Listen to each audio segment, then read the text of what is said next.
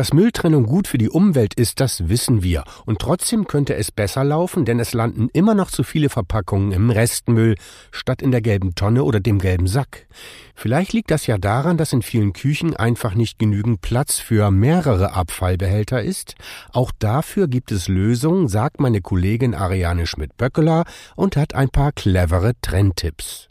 Platz ist in der kleinsten Hütte. Das gilt auch für die Mülltrennung. Denn es gibt eine Reihe von platzsparenden Trennsystemen, sagt Axel Subkleff von der Initiative Mülltrennung wirkt. Es gibt Abfalleimer mit Trennsystemen, die in Küchenunterschränke oder Schubladen montiert werden. Die kann man auch für bestehende Küchen kostengünstig nachrüsten. Wer den Mülleimer lieber außerhalb der Schränke haben möchte, kann einen Behälter mit mehreren Kammern nutzen. Auch das spart Platz. Platz sparen lässt sich auch im Abfallbehälter, zum Beispiel indem Getränkekartons zusammengefaltet entsorgt werden. Verbundverpackungen wie Getränkekartons gehören in die gelbe Tonne oder den gelben Sack und das bitte restentleert. So können sie ganz einfach zusammengedrückt werden. Aber leere Verpackungen nicht ineinander stapeln, das erschwert die Arbeit in der Sortieranlage. Wer richtig trennt, unterstützt das Recycling gebrauchter Verpackungen. Dadurch werden in Deutschland jährlich rund 4 Millionen Tonnen sogenannter Sekundärrohstoffe erzeugt. Das spart Ressourcen und schont das Klima. Mitmachen lohnt also auf jeden Fall. Wenn der Platz zu Hause begrenzt ist, kann man Umverpackungen und große Kartons auch oft beim Händler vor Ort entsorgen. Bei vielen Super- und Drogeriemärkten und auch Möbelhäusern ist das kein Problem.